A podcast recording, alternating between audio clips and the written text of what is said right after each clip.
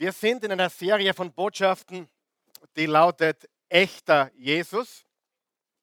Und wir wollen bis Ostern, und Ostern ist mittlerweile in drei Wochen, wir wollen bis Ostern uns mit dem Thema beschäftigen, wer Jesus wirklich ist, beziehungsweise war und ist und was er gesagt hat, was er getan hat und auch mit einigen Mythen aufräumen, die natürlich nicht stimmen. Also ein Mythos ist etwas, was sowieso nicht stimmt und wir wollen diese Dinge aufklären. Botschaft Nummer eins hat gelautet, darf ich vorstellen? Und diese Botschaft haben wir verwendet, um Jesus als den vorzustellen, der er wirklich ist, der ewige Gott, der Sohn Gottes, der Mensch geworden ist, der lang bevor er hier auf der Erde gezeugt und geboren wurde, schon war. Die zweite Botschaft war vielleicht meine Lieblingsbotschaft und äh, ich habe auch von vielen das gleiche gehört. Jesus und Religion, wie passt das zusammen? Hat Religion mit Jesus irgendwas zu tun oder umgekehrt, hat Jesus mit Religion was zu tun? Ich behaupte nein, denn die Aussagen Jesu wenn man sagt, Jesus war ein Religionsgründer, dann muss man sagen, die Aussagen von Jesus als Religionsgründer sind ganz anders, komplett anders als die Aussagen aller anderen Religionsgründer, die je gelebt haben. Außerdem ist unser Erlöser auferstanden und die Religionsgründer alle gestorben und nie wieder haben sie ihr Grab verlassen. Botschaft Nummer drei, das war letzten Sonntag, bist du es wirklich? Und da haben wir darüber gesprochen, dass sogar der große Johannes der Täufer kurzfristig Zweifel hatte und begonnen hat nachzudenken und Anstoß zu nehmen an Jesus, an seinen Behauptungen. Und Jesus hat ihm gesagt, sagt dem Johannes, also er hat die Jünger zurückgeschickt, sagt dem Johannes, was ihr seht und hört. Und äh, er hat also bestätigt, dass er der ist, der behauptet hat zu sein der Sohn Gottes, das lebendige Wort, das am Anfang war und Mensch geworden ist. Und diese Woche, also heute, lautet der Titel, ganz besonderer Titel, Ja, sagen wir Ja, Ja, er ist wirklich so gut. Und ich habe ganz bewusst diesen Titel so gewählt, weil es tatsächlich so ist, wie der Marvin schon gesagt hat. Wir leben im Gnadenzeitalter. Jeder Tag ist ein Tag der Gnade. Und es ist tatsächlich so, dass wir alle, inklusive mir und jedem anderen äh, gläubigen Christen in diesem Raum oder der zusieht heute Morgen, es ist wirklich so, dass wir die Güte Gottes unterschätzen. Du kannst die Güte Gottes nie überschätzen, sondern höchstens unterschätzen. Die Liebe Gottes ist größer, als du dir und als ich mir in meinen wildesten Träumen und Vorstellungen ausmalen kann. Und ich sage dir, vielleicht sitzt du jetzt da und du denkst dir, naja, eigentlich habe ich Angst vor Gott. Ich habe Angst vor Strafe. Das ist deswegen, weil du wirklich nicht verstanden hast, wie Gott ist. Und ja, er ist wirklich so gut. Und ich beweise es euch gleich mit dem ersten Vers, der berühmteste, bekannteste Vers der Bibel. Manche sagen die Bibel in einem Vers. Wir erwähnen diesen Vers, glaube ich, ohne zu übertreiben, in jedem Gottesdienst. Zumindest wenn es dann zur Entscheidung kommt, an Jesus zu glauben am Schluss der Botschaften, wird dieser Vers zumindest, wenn er nicht eingeblendet wird, irgendwo im abschließenden Gebet erwähnt, oder? Und heute möchte ich damit beginnen, weil ja, er ist so gut. Und wenn du einen Schreiber hast oder einen Leuchtstift, dann ringelt dir das Wort so ein. So gut. Ja, er ist so gut. Sagen wir das gemeinsam. Er ist so gut. Der ist so gut. Das Tor gestern im Fußballspiel war so schön. Aber Jesus ist so gut. Amen. Und ich sage es noch einmal, das unterschätzen wir drastisch alle miteinander. Und die Story, die wir uns heute anschauen wollen, aus Johannes Kapitel 8, Vers 1 bis 11, wo Jesus einer Ehebrecherin begegnet, die von Pharisäern und Schriftgelehrten da angeklagt wurden. Wer weiß, Jesus ist kein Ankläger. Jesus ist ein Befreier. Wenn du Anklage spürst, das werden wir heute lernen, das kommt nicht von Jesus. Jesus klagt nicht an. Jesus verurteilt nicht. Die Bibel sagt im nächsten Vers, zuerst müssen wir lesen, oder? Johannes 3, Vers 16, dann sage ich, was der nächste Vers sagt. Denn so sehr, das so steht im Text, das sehr steht in manchen Texten. Denn so sehr hat Gott die Welt geliebt. Sagen wir jetzt gemeinsam, so sehr. So sehr. Nicht nur sehr, nicht nur so, sondern so sehr hat Gott die Welt geliebt. Was ist mit Welt gemeint? Du und ich. Äh, modernere Übersetzungen schreiben hier, Gott hat die Menschen so sehr geliebt. Weißt du, Gott ist nicht verliebt in einen Globus. Gott ist nicht verliebt in eine Welt, die sich dreht. Gott ist verliebt in Menschen. Und hier, wenn das Wort Welt verwendet wird, ist die Rede von Menschen, die sündig sind. Das Wort Welt meint immer Menschen, oder das System dieser Welt. Und Welt äh, in der Sprache unter Christen und auch im Wort Gottes beschreibt Sünder. Ja? Du bist entweder in Christus oder in dieser Welt. Du gehörst entweder zum Wort oder zur Welt. Und die Bibel sagt nicht, denn so sehr hat Gott die Gläubigen geliebt. Es steht nicht da, und so sehr hat Gott die Anständigen geliebt.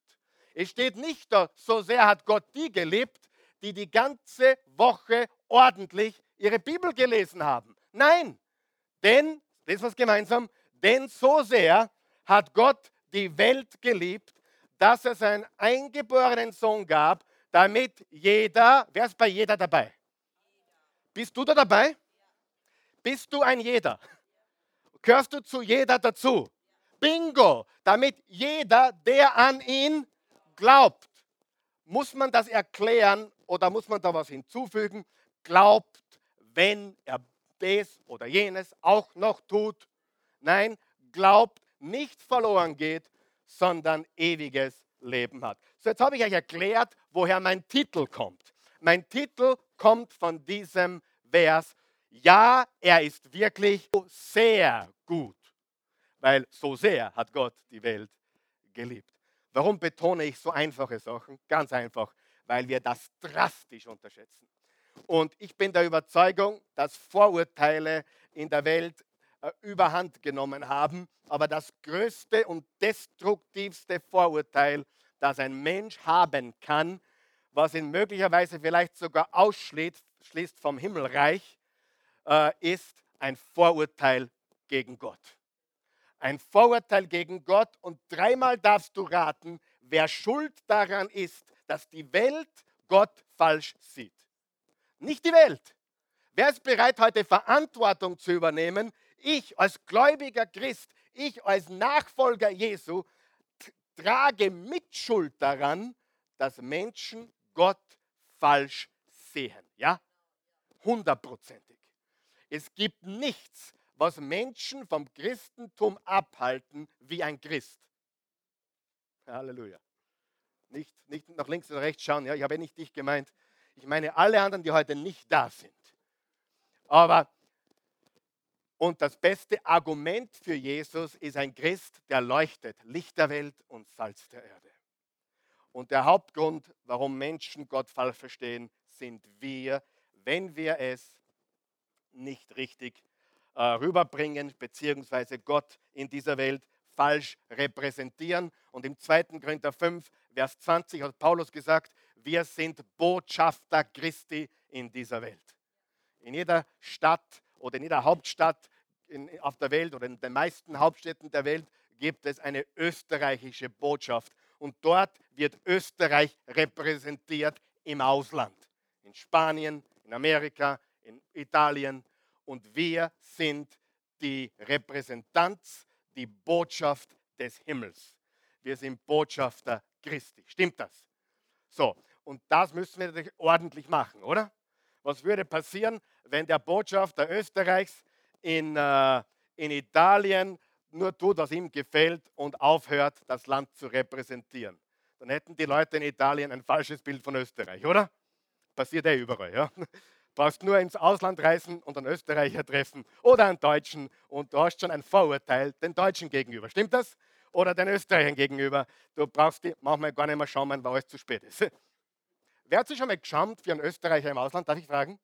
Im Flugzeug ja? oder im Hotel? Hast du schon mal geschammt für einen anderen Österreicher? Gut, dann sind wir da auf der gleichen Ebene. Und genauso ist es mit Christus. Wir gehören zu Christus und wir sind seine Botschaft seine Repräsentanz auf dieser Erde. So sehr, ja, so sehr hat Gott die Welt geliebt. Ja, er ist so sehr gut. Letzten Sonntag waren wir im Matthäusevangelium, Kapitel 11. Da haben wir gesprochen über eben den Johannes den Täufer, der im Gefängnis war und seine Jünger schickte und fragte, Jesus, bist du es wirklich? Und heute äh, schauen wir uns eine Begegnung, sag einmal Begegnung, eines Menschen an äh, mit Jesus. Und es passiert immer voll coole Sachen, gewaltige Sachen, wenn Menschen auf Jesus treffen oder Jesus auf einen Menschen trifft. Es ist wie ein Muster. Es passiert immer, in Wirklichkeit passiert immer das Gleiche. Jesus sagt was und es verändert sich was. Jesus sagt was und es verändert sich was.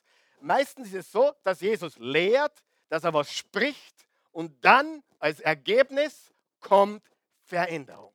Darf ich fragen, wem sein Leben schon verändert wurde durch das Wort Gottes, durch die Bibel, durch die Heilige Schrift? Ja, meistens transportiert von einem Menschen oder selbst gelesen in Wort Gottes. Bevor wir zum heutigen Text gehen, möchte ich euch einen Vers nicht vorenthalten. Äh, der gefällt mir einfach, damit du siehst, wie konträr, wie paradox Jesus ist und was er gesagt hat. Und in Matthäus 10, Vers 39, wer sein Leben festhalten will, wer kennt jemanden, der sein Leben manchmal festhalten will?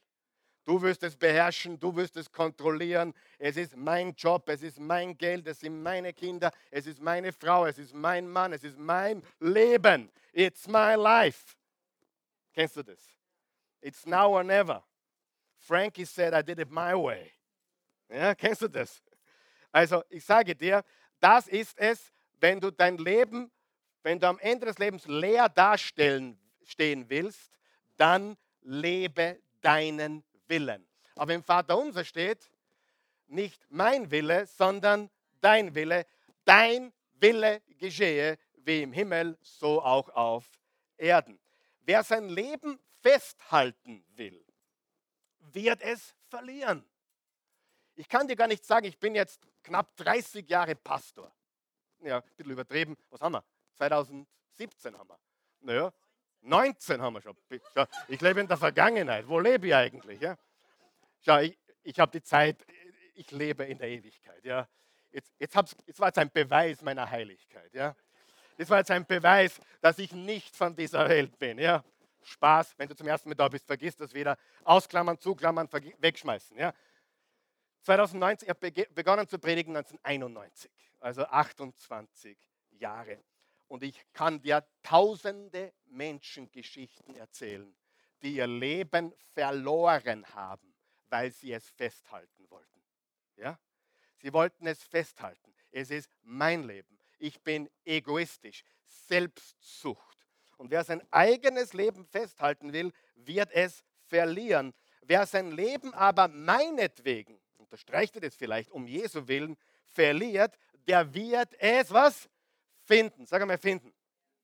Wie finden wir echtes Leben? Wenn wir unser eigenes Leben verleugnen. Wenn wir unser eigenes Leben niederlegen. Du sagst, ne, das klingt ein bisschen, keine Ahnung, so überdrüber, das verstehe ich nicht ganz. Ganz praktisch. Wer möchte eine glückliche Ehe? Legt dein Leben nieder. Praktisch, oder? Äh, ich meine, wenn du es noch nicht gemerkt hast, Egoismus funktioniert in der Ehe gar nicht. Wenn du sagst, na, ich heirate jetzt, dass sie alles tut, was ich will, na Prost und Mahlzeit. Kannst jetzt schon das Hackerl drinnen machen, stimmt's? Ganz praktisch. Wie kommst du in der Geschäftswelt weiter? Indem du dienst.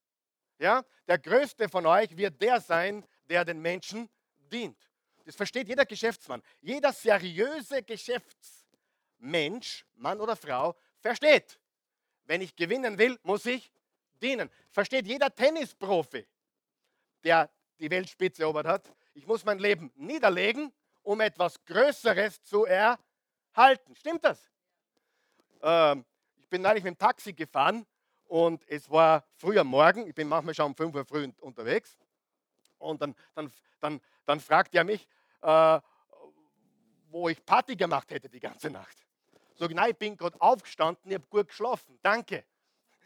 Und dann, dann ging die, die Diskussion los, ne? wenn, die, wenn die Leute äh, ihr Leben verplempern und fortgehen, bin ich im Bett oder eben tue etwas Produktives. Dann sagt der Taxifahrer zu mir, Sie haben vollkommen recht. Meine ganzen Kunden, meine ganzen Klientel sind Menschen, die fortgehen und wieder heimbringen. Ja? Das sind die Fortgeher.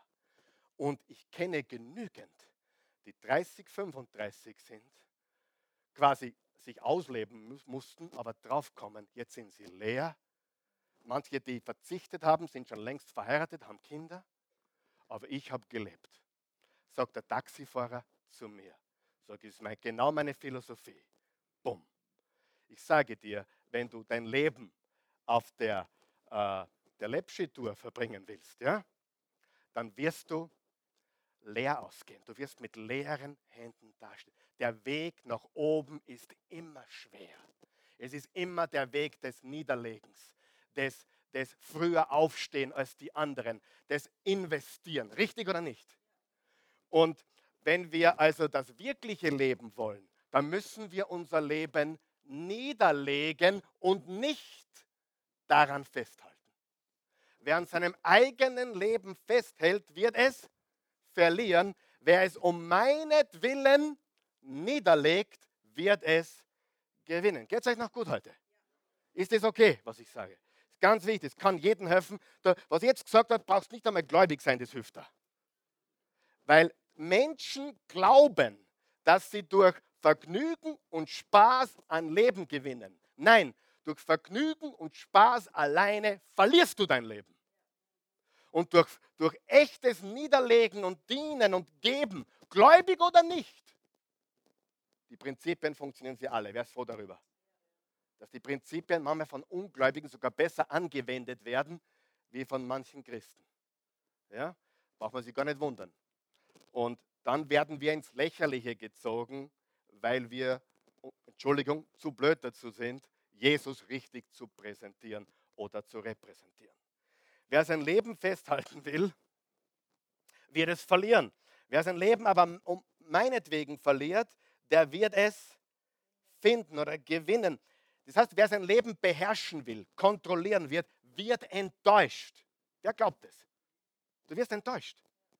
Weil ganz ehrlich, und das wissen die bisschen über 40, weißt du Folgendes. Das Leben verspricht mehr, als es bringt. Ja? Lache, lächle. Die Ehe verspricht mehr, als sie dann letztendlich ist. Ja oder nein?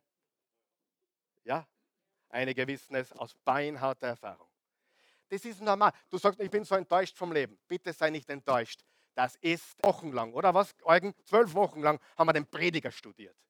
Da ging es genau darum, wenn man sein Leben rein auf das irdische, materielle Gewinnen von Vergnügen, von Spaß, von Geld, von Macht konzentriert, wird man was?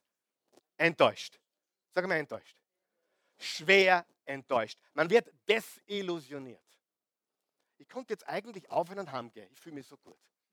Und die Predigt ist eigentlich schon fertig, weil mehr braucht man heute gar nicht sagen. Du willst echtes Leben, leg es nieder. Du willst echtes Leben, gib. Du willst eine glückliche Ehe, denk nicht an dich, sondern an sie oder ihn. Und mein Gebet heute Vormittag war, ich hoffe, dass wir wie durch ein Wunder heute von hier gehen. Es wird ein Wunder, aber ich glaube an das Wunder, dass wir heute von hier gehen und mehr an Jesus denken und weniger an uns selber. Papa, wäre das nicht klasse, aber spätestens am Parkplatz draußen ärgert uns schon irgendwer wieder und wir werden schon wieder egoistisch und selbstsüchtig, weil uns irgendjemand, der im gleichen Gottesdienst war, angeschnitten hat beim Ausfahren. Richtig? Ja, so schnell kann es gehen. Richtig? Und wir sind ständig auf uns fokussiert, was mir zugestoßen ist. Und ich und ich und ich bin so arm und ich bin nicht gesund und ich bin nicht das. Hey, wenn du krank bist, bete für andere, die krank sind. Pfeif auf dich. Na, ist ehrlich jetzt. Bete für andere und schau, was passiert in dir. Ja oder nein? Wow, das ist Predigt heute. Oh mein Gott. In der heutigen Geschichte, ich muss mich mäßigen, Entschuldigung. In der heutigen, nein, ich entschuldige mich nicht. In der heutigen Geschichte, ich bin, ich mache es absichtlich. In der heutigen Geschichte geht es darum, wie gut Jesus ist. Wie gut ist es? So sehr gut. Und es geht auch darum, was wir loslassen müssen, damit wir echtes Leben finden. Ihr heute eigentlich zwei ganz wichtige Sachen für uns. Zwei Fragen, die wir dann beantworten werden. Wie ist Jesus? Also, äh, was lernen wir über Jesus, wie gut er ist? Und was sollen wir loslassen, um erfüllt zu leben? Und das sind drei Punkte. Und diese drei Punkte heute sagen uns jeweils zwei Sachen. Wie Jesus ist und wie wir leben oder was wir loslassen sollen, um erfüllt leben zu können. Bist du bereit? Lesen wir Johannes Kapitel 8. Vers 1. Jesus aber ging zum Ölberg. Was hat er am Ölberg getan? Höchstwahrscheinlich hat er sich zurückgezogen, um Gemeinschaft zu haben, um zu kommunizieren. Wir sagen beten dazu, um zu kommunizieren mit seinem himmlischen Vater. Er hat es manchmal nächtelang gemacht. Oh, jetzt könnte ich schon wieder was anderes predigen. Darf ich? Darf ich einen kurzen Seitenumleitung machen? Umleitungen erhöhen die Ortskenntnisse. Ja. Ah, wer, weißt du, warum du müde bist? Nicht, weil du zu wenig schläfst, in den meisten Fällen. Um Himmels Willen, wenn du nur arbeitest und zu wenig schläfst, musst du müde sein. Weißt du, was uns wirklich müde macht? Die Kraftlosigkeit. Ich habe eines gelernt. Wenn ich viel tue und erfolgreich bin und mit Gott mich bewege, kann ich wenig schlafen. Ich bin trotzdem nicht müde. Weil die Kraft des Geistes mich erfüllt. Ja oder nein? Wir sind da müde. Ist jemand noch da? Und zu sagen, na, der Jesus hat die ganze Nacht gebetet am Ölberg und dann ist er in den Tempel, um zu predigen. Na, stell dir mal vor, der hat oft nächtelang gebetet. Der hat oft nächtelang mit dem Vater verbracht. Glaubst du, dass der kaputt war oder fertig war oder irgend sowas? Natürlich nicht. Bitte, das ist ein ganz wichtiger Punkt für einige von uns hier. Du bist nicht müde. Du bist nicht depressiv, weil du vielleicht zu wenig schläfst oder zu wenig isst oder das Falsche isst. Es kann sein, dass du deswegen müde und unten, down sagt man auf Englisch, down bist, weil du zu wenig an der Kraftquelle bist. Und wenn du äh, müde bist, ob, wer kennt es, du schlafst neun Stunden, bist trotzdem müde. Da ist was anderes im Busch, richtig? Das hat nichts mit Schlafen zu tun, das hat mit deiner Psyche zu tun. Das hat damit zu tun, dass du das Falsche tust oder denkst oder nicht tust oder nicht denkst. Ja? Okay, jetzt haben wir schon die dritte Predigt heute. Aber ich komme jetzt zum Hauptteil und jetzt wird es ganz interessant. Jesus aber ging zum Ölberg, doch schon früh am nächsten Morgen. Also er hat die Nacht am Ölberg verbracht mit seinem Vater, doch schon früh am nächsten Morgen war er wieder im Tempel. Was hat er im Tempel getan? Das sehen wir gleich. Als dann das ganze Volk zu ihm kam, setzte er sich und begann sie zu unterweisen. Unterweisen ist ein vornehmer Begriff für lehren, oder? Lehren, unterweisen. Ich unterweise, ich lehre euch heute Morgen. Und er hat sich gesetzt. Und das war in der jüdischen Kultur ein, eine Position, eine Haltung der Autorität. Jesus war ein, ein, ein Rabbi, ein Lehrer mit Autorität. in der Bergpredigt, Matthäus 7, Vers 28 bis 29 steht, und die Menschen waren erstaunt über seine Lehre, denn er lehrte sie mit Vollmacht und Autorität. Und dann mein Lieblingssatz, Beistrich, nicht wie die Schriftgelehrten. Er lehrte sie mit Vollmacht und Autorität, Beistrich, nicht wie ihre Schriftgelehrten. Also wer glaubt, da war ein Unterschied, ob man Jesus zugehört hat oder irgendeinem Theologen der damaligen Zeit. Ja, war der Unterschied? Ja? War es im Wissen? War es in, in, in, in, in Alter? War es in. Nein, es war in der Autorität. Es war das, ja, der Geist, der da war. Das ist sehr wichtig. Da führten, da führten die Gesetzeslehrer und die Pharisäer eine Frau herbei, die beim Ehebruch ertappt worden war. Sie stellten sie in die Mitte. Man kann sich, glaube ich, gar nicht vorstellen, wie fies, versteht ihr fies? Wie fies wie gemein, wie, wie, wie abgründig, wie hässlich oder wie wir im Mühlviertel sagen, wie schier das war. Ich habe Kommentare darüber gelesen. Manche glauben, dass sie noch nackt war, weil sie in frischer Tat ertappt worden ist und Minuten später wahrscheinlich, also kurz danach, war sie dann von den Pharisäern und Schriftgelehrten zu Jesus gebracht worden und sagten zu ihm, Rabbi, also guter Lehrer, das ist gesagt die Falschheit dieser Leute, diese Frau wurde beim Ehebruch auf frischer Tat ertappt. Im Gesetz schreibt Mose vor, solche Frauen zu steinigen. Was sagst nun du dazu?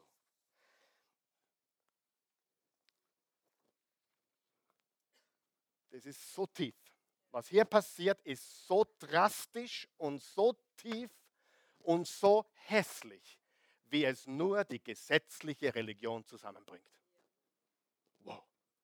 Ich sage dir, ich habe in meinem Leben viel gesehen, aber nichts Übleres wie gesetzliche, rechthaberische Religion. Nichts. Ich habe viel lieber zu tun mit einem nüchternen, freundlichen Weltmenschen als mit einem religiösen, gesetzlichen Christen, der umhergeht und Polizei spürt, Heiliggeist spürt. Der von euch kennt die christliche Polizei. Schrecklich. Amen. Meine, wenn du dir das auf der Zunge zergehen lässt, was in der Geschichte passiert, da kannst du nur sagen, das ist absolut schier. Absolut hässlich. Absolut hässlich. Mit dieser Frage wollten sie ihm eine Falle stellen. da sieht man ihre Motive. Die waren nicht interessiert. Sie kannten die Wahrheit, sie kannten die Tora auswendig. Ein Pharisäer damals konnte Genesis, Exodus, Leviticus, wo einige vielleicht nicht mehr eingeschaut haben, Numeri und Deuteronomium, konnten sie Wort für Wort rezitieren. Sie kannten das Wort, sie kannten das Gesetz und sie haben es verwendet gegen, gegen die Frau und sie wollten Jesus damit eine, Falsch, eine Falle stellen. Um ihn dann anklagen zu können. Was wollten sie eigentlich? Sie wollten Jesus fangen. Aber, je, Aber Jesus beugte sich vor und schrieb mit dem Finger auf die Erde. Wenn du schon lange dabei bist im Christentum oder Predigten gehört hast oder christliche Bücher gelesen hast, da wird viel diskutiert, was hat Jesus wohl geschrieben. Schon mal diese Diskussion gehört? Wisst was? Wenn es das wissen soll, das das dort stehen. Ja? Was viel wichtiger ist, die Haltung, die Jesus einnimmt. Er beugt sich vor. Er beugt sich vor, kniet sich nieder. Doch sie ließen nicht locker und wiederholten ihre Frage. Schließlich richtete er sich auf und sagte, wer von euch schließt, nein, heute nicht, fahren wir zum Toys R Us. Nein, Nein, fahren wir zum Toys R Us. Die fragen immer wieder. Und ich glaube, dass diese Pharisäer nicht locker lesen und ständig gefragt haben, was sagst du dazu? Was soll man machen?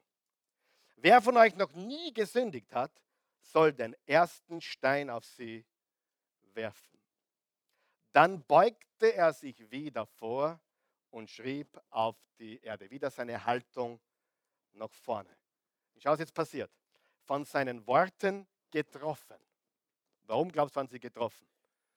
Weil sie erwischt worden sind. Und im Urtext bedeutet es tatsächlich, also im Alten Testament war es so, äh, tatsächlich, das war die Steinigung an der Tagesordnung, wenn du im Ehebruch erwischt wurdest, aber nicht nur die Frau, sondern auch der Mann. Und niemand, der auch Ehebruch begeht, durfte die Steinigung durchführen. Das heißt, die waren quasi auch schuldig wahrscheinlich. Und vor allem, wo haben sie es denn hergeholt und wo waren sie da die ganze Nacht selbst und wo ist der Mann? Ehebruch kann man alleine nicht machen. Das geht nicht. Von den Worten getroffen. Wer weiß, dass Worte manchmal treffen. Ich habe euch das letzte Mal gesagt, wenn du jeden Sonntag da rausgehst und sagst, Pastor, das war so schön und lieb, dann denke ich mal, was mache ich eigentlich da vorne? Wenn du dich manchmal getroffen fühlst dann habe ich meinen Job gemacht. Also sei mir nicht böse, es ist meine Aufgabe zu treffen. ja? Weil ich predige nicht für Applaus, ich predige für Veränderung. Ja, bist noch da? Ja, das ist so. Das war ganz schwach, aber geben wir Jesus einen Applaus, der hat es verdient.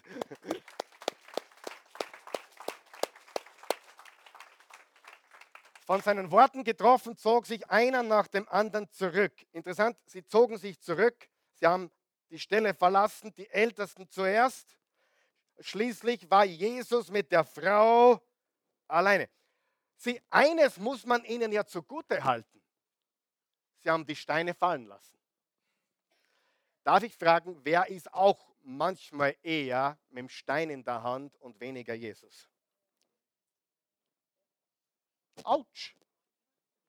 Autsch.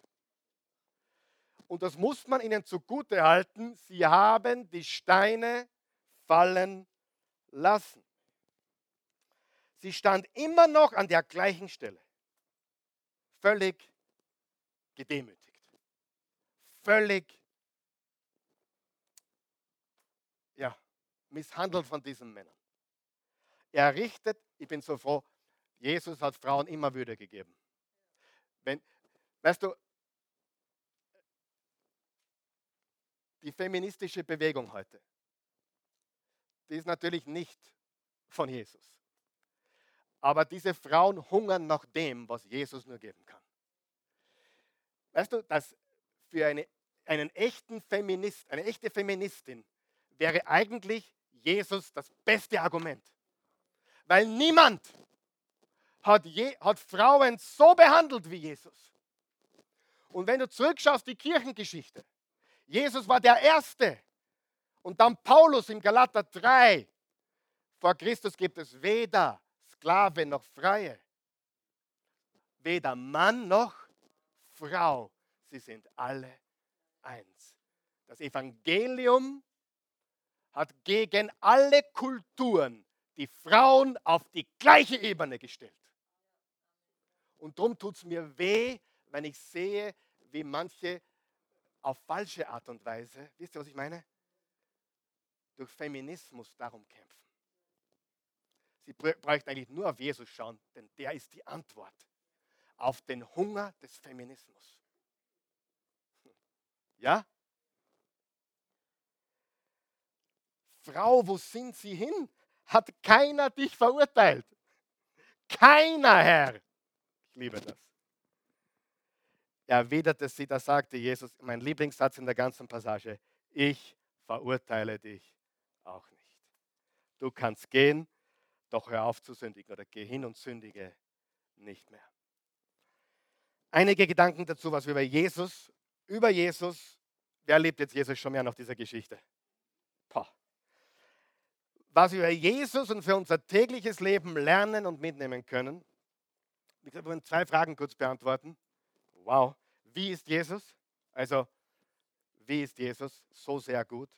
Und wie sollen wir loslassen, um erfüllt zu leben? Ich muss jetzt ganz schnell gehen, weil der erste Punkt ist, die Eigenschaft Jesu, er ist langsam zum Zorn. Jesus ist langsam zum Zorn.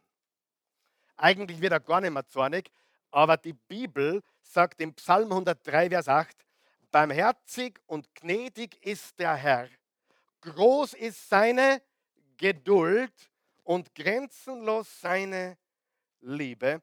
Der gleiche Vers in der Elberfelder Übersetzung. Barmherzig und gnädig ist der Herr, langsam zum Zorn. Unterstreicht ihr das? Langsam zum Zorn und groß an Gnade. Was mir aufgefallen ist in dieser Geschichte, was mir vorher noch nie bewusst war, und vielleicht ist es dir aufgefallen, wie eilig es die Pharisäer hatten. Ist es aufgefallen? Wie eilig. Die, die haben sie erwischt, haben sie gleich in aller Herrgottsfrüh zu Jesus gebracht, um ihn zu prüfen, eine Falle zu stellen. Aber sie hatten es sehr eilig. Frage, hat Jesus es eilig gehabt? Nein. Weißt du, warum ich zuerst gesagt habe, was er da am Boden geschrieben hat, ist wurscht. Was er getan hat, war, er hat das Ganze entschleunigt. Die wollten schnell. Jesus, was sagst? Was sagst? Was sagst? Schnell, sag, urteile, jetzt, schnell. Jesus ist langsam zum Zorn. Wo die Geduld aufhört, fängt der Langmut an. Und wo der Langmut anfängt, da fängt Gott erst an. Ah, aufhört, fängt der Gott, fängt Gott erst an. Was habe ich eingangs gesagt? Wir unterschätzen allesamt die Güte, Gnade, Liebe unseres Gottes. Die, die Pharisäer und Schriftgelehrten hatten es eilig. Sag mal eilig. Jesus sagte nichts.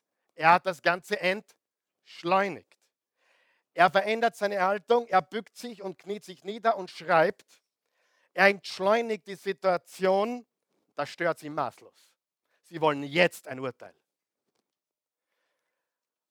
Was hat das mit uns zu tun? Wir müssen lernen, schnelles Verurteilen loslassen. Wer weiß, dass wir Christen einen Ruf haben, verurteilend zu sein? Wer weiß das? Wer weiß das? Religiöses Christentum hat den Ruf, verurteilend zu sein. Und nicht nur das. Wir haben den Ruf, schnell zu verurteilen. Sag einmal schnell. Schnell. Und schau mich nicht so an. Wir alle müssen unsere Steine loslassen. Weil Jesus hat keine Steine und er hat mit seinen treffenden Worten diese religiösen Schriftgelehrten dazu gebracht, er hat sie so getroffen, weil sie schuldig waren, die Steine loszulassen. Der Tag, an dem du und ich erkennen, dass wir alle schuldig sind, ist der Tag, wo wir verstanden haben, was Evangelium ist. Ich wurde neulich gefragt, wirklich, das war ein ganz interessantes Gespräch, wurde gefragt, wenn es Gott gibt, warum räumt er nicht endlich auf? Warum geht er nicht her und verurteilt die Bösen und die Guten lässt er? Ja, wenn Gott aufräumen würde, würde niemand übrig bleiben. Hast du das verstanden? Du nicht und ich nicht. Niemand.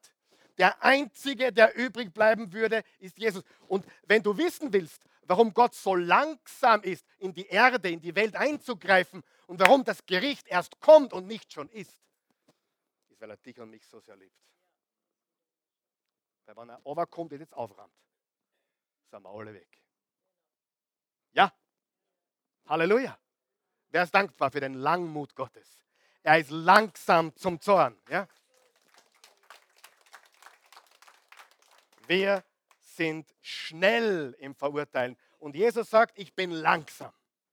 Ich habe keine Eile und lasst das schnelle Verurteilen los. Okay? Sieh, wie ist Jesus? Ganz langsam zornig zu werden. Was sollten wir lernen, um erfüllt zu leben? schnelles Verurteilen loslassen. Nummer zwei, Eigenschaft Jesu, er ist Gnade und Wahrheit. Gnade und Wahrheit. Was müssen wir lernen? Die Rechthaberei loszulassen. Jetzt passt gut auf. Warum haben Christen teilweise einen so schlechten Ruf? Weil Christen gerne die Wahrheit eindrucken.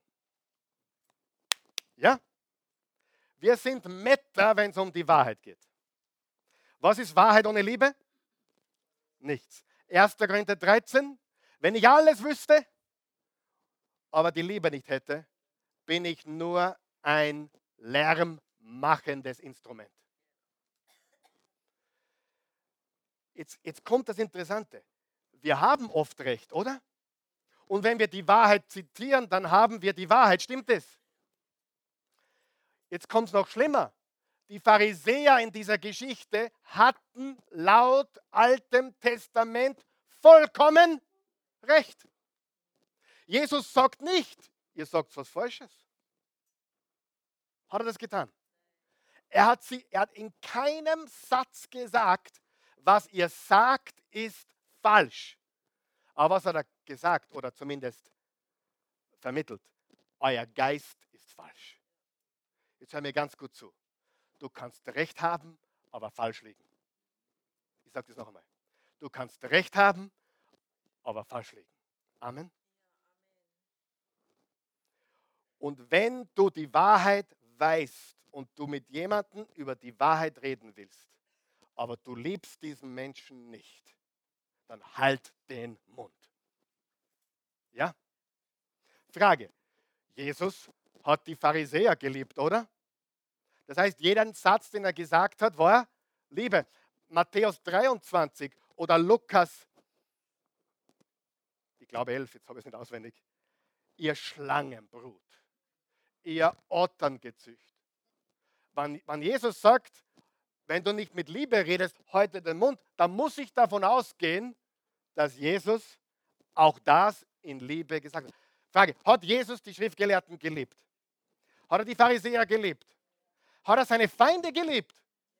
Liebt eure Feinde. Wie kann man jemandem sagen, liebt deine Feinde, wenn man es selber nicht liebt? Liebte Jesus seine Feinde? Also, Jesus hat starke Sachen gesagt, aber in. Hallo, nochmal. Jesus hat starke Sachen gesagt, aber in. Darf ich noch eine kleine Umleitung machen? Umleite erhöhen die Ortkenntnisse, wie du weißt manches von der Freundlichkeit, die du heute siehst, ist Lieblosigkeit hoch drei. Es ist Egoismus, um sich einzuhauen, um zu schleimen. Ist jemand da? Weißt du, ich kann das oft gar nicht mehr sehen, wie freundlich und bussi-bussi und wir sind alle so toll, wir nicht sind. Und dann hinterrucks, nach dem Seminar, wird alles getan, nur nicht das Richtige, richtig? Wir dürfen uns von diesen Dingen nicht täuschen. Jesus war manchmal stark, oder? Aber er war wirklich in der Liebe. Er ist die Liebe.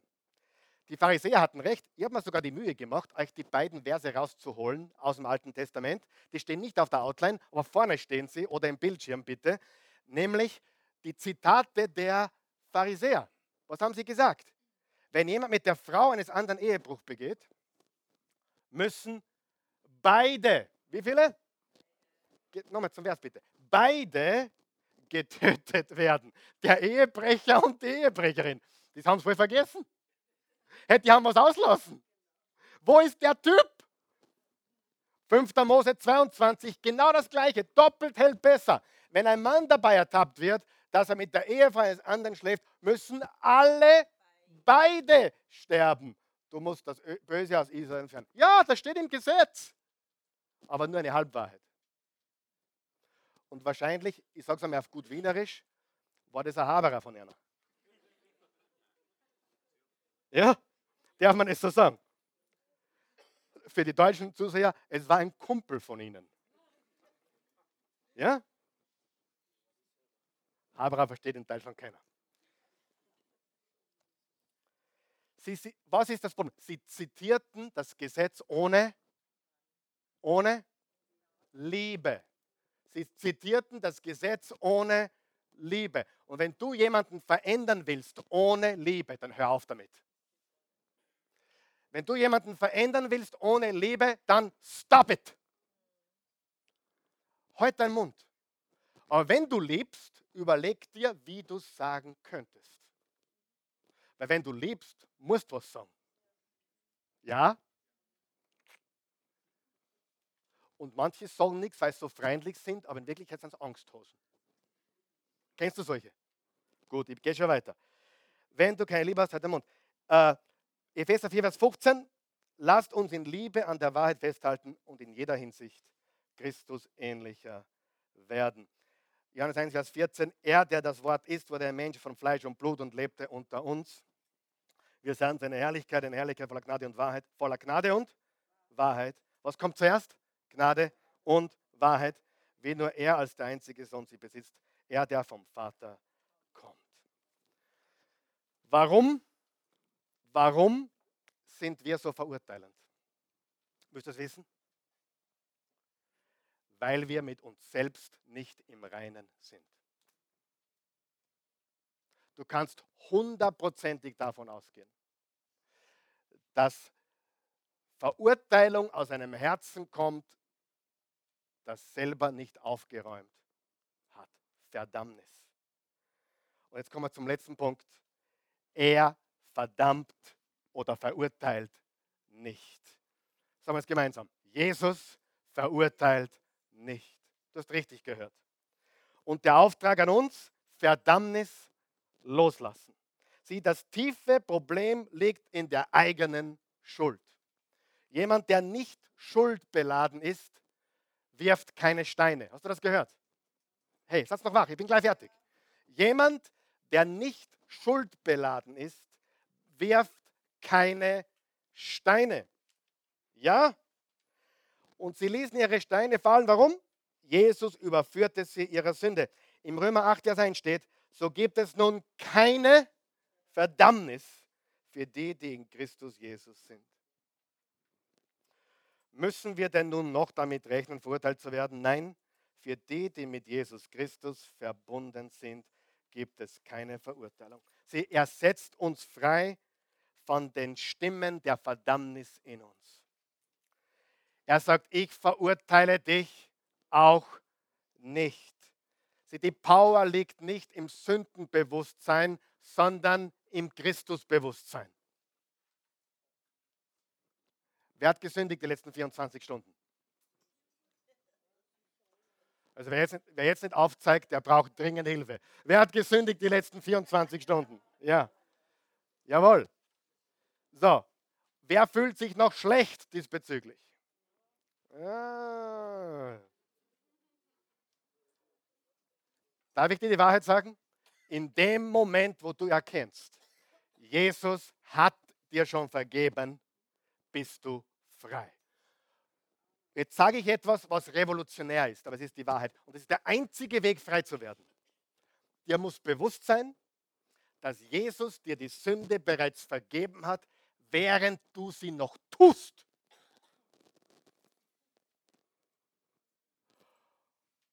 Ja, wann das stimmt, das ist ja viel zu gut, um wahr zu sein. Nur wenn die Botschaft viel zu gut klingt, um wahr zu sein wird es Menschen auch wirklich verändern. Und ich sage dir, wenn du das verstanden hast, dann wirst du, so wie er zur Frau sagt, geh hin und sündige nicht mehr. Sieh, die Power kommt nicht. Ah, ich verurteile dich, du bist ein sündiger, dreckiger Sünder, sondern die Power kommt. Es gibt keine Verdammnis für die in Christus sind. Wenn wir in diesem Bewusstsein leben können, werden wir frei von unserer Sünde. Solange du ständig dich geprügelt fühlst, kehrst du zurück. Schuldgefühl, oh Gott, ich mach's nie wieder. Was passiert als nächstes? Du machst das wieder. Oh Gott, ich mach's nie wieder, ich verspreche dir.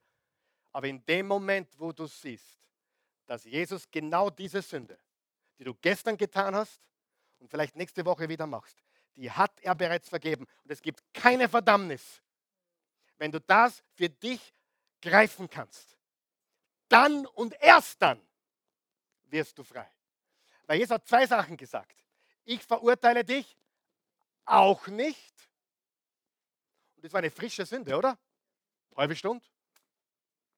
Und der nächste Satz aber, geh hin und sündige nicht mehr. Aber die Voraussetzung war die Erkenntnis, er verurteilt mich nicht. Nur wenn du frei bist von Angst vor Strafe und Gott, kannst du frei werden. Drum funktioniert es nicht, wenn Menschen predigen, du darfst das nicht mehr tun. Es funktioniert, dass Jesus dich freigemacht hat von der Sünde und von der Macht der Sünde.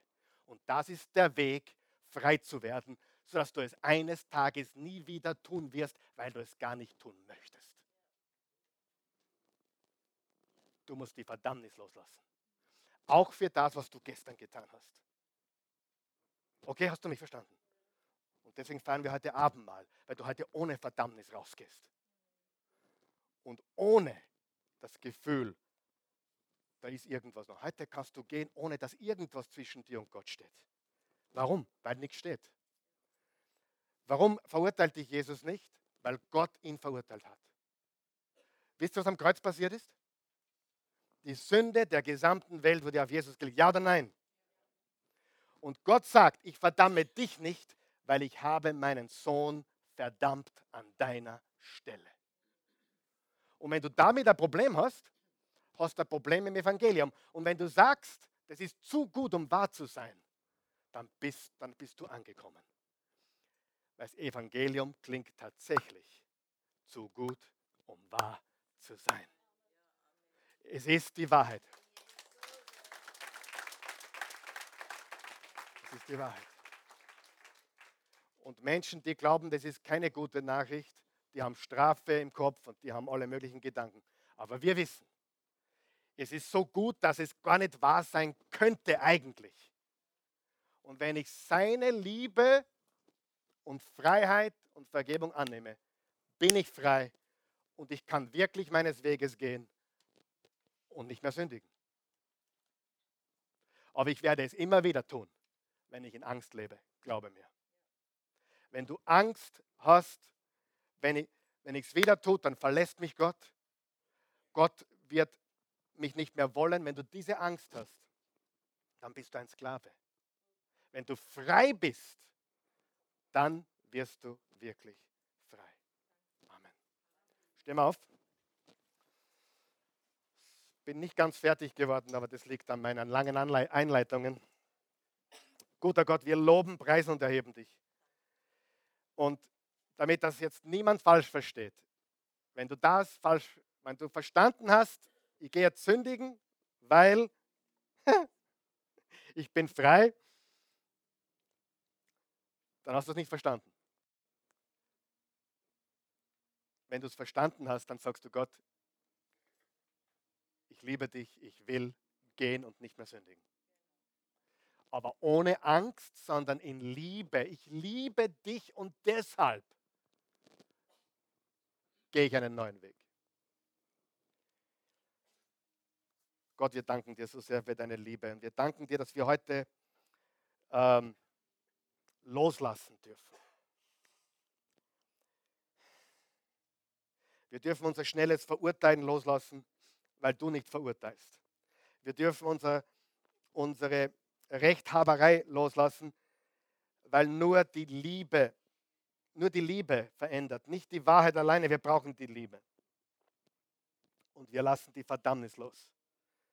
Du verdammst uns nicht, du verurteilst uns nicht. Das Kreuz ist genug und darauf stützen wir es. Du kamst voller Gnade und Wahrheit. Deine Gnade rettet uns, deine Wahrheit verändert uns. Sagen wir das gemeinsam. Deine Gnade rettet mich. Deine Wahrheit verändert mich. Nicht umgekehrt. Nein, nicht umgekehrt. Nicht die Wahrheit. Du, du musst die Wahrheit hören, damit du die Gnade empfängst, das ist keine Frage. Aber die, du brauchst die Gnade, um in der Wahrheit leben zu können. Verstehst du das? Wenn du hier bist heute Morgen oder zusiehst irgendwo und hast noch keine persönliche Beziehung zu Jesus, dann lade ich dich jetzt ein. Wir laden dich ein als Oase Church. Wenn du zuschaust, egal wo du bist, wo du unterwegs bist oder was du machst, wo du sitzt, was du tust, wir laden dich ein, an Jesus zu glauben, ihm nachzufolgen. Jeder, der an ihn glaubt, wird nicht verloren gehen, sein ewiges Leben haben. Bete mit uns. Wir, wir laden dich ein. Die Bibel sagt ganz klar, dass nur er allein uns retten kann.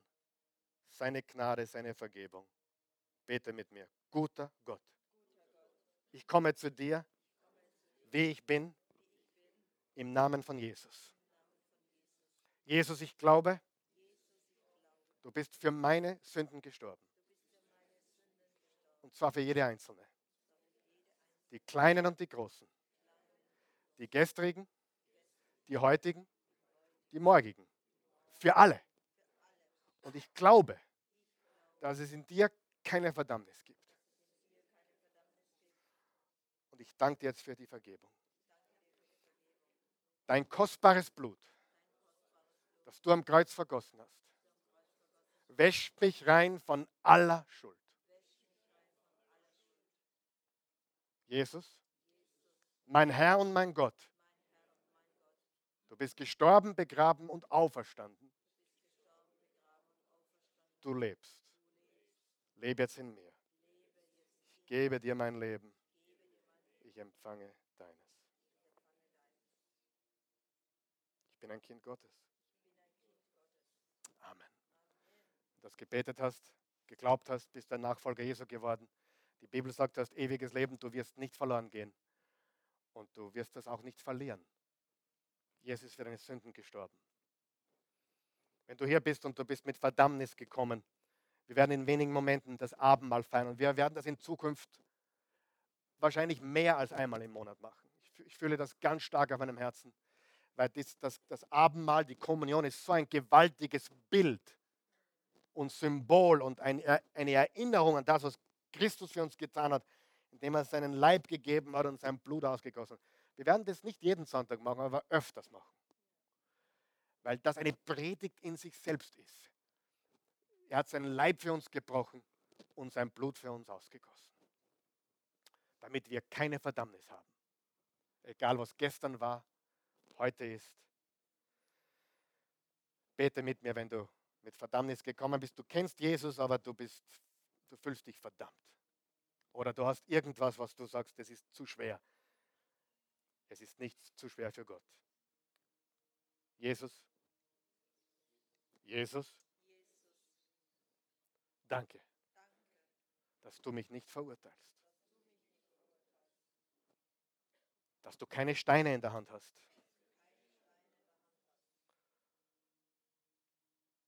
Bitte dich um Vergebung weiß, dass du, dass du das jetzt hiermit getan hast. Vergib mir diese Sünde. Wenn du kannst, nenne sie leise. Da braucht niemand hören, aber nenne sie zu Gott. Vergib mir diese Sünde. Gib mir die Kraft, frei zu werden. Bin frei durch dich. Hilf mir, mir selbst zu vergeben und die Selbstverdammnis loszulassen. Weil der Grund, warum ich verurteilend bin, oder manchmal, ist, weil ich Verdammnis in mir trage. Das lasse ich jetzt los. In Jesu Namen. Amen.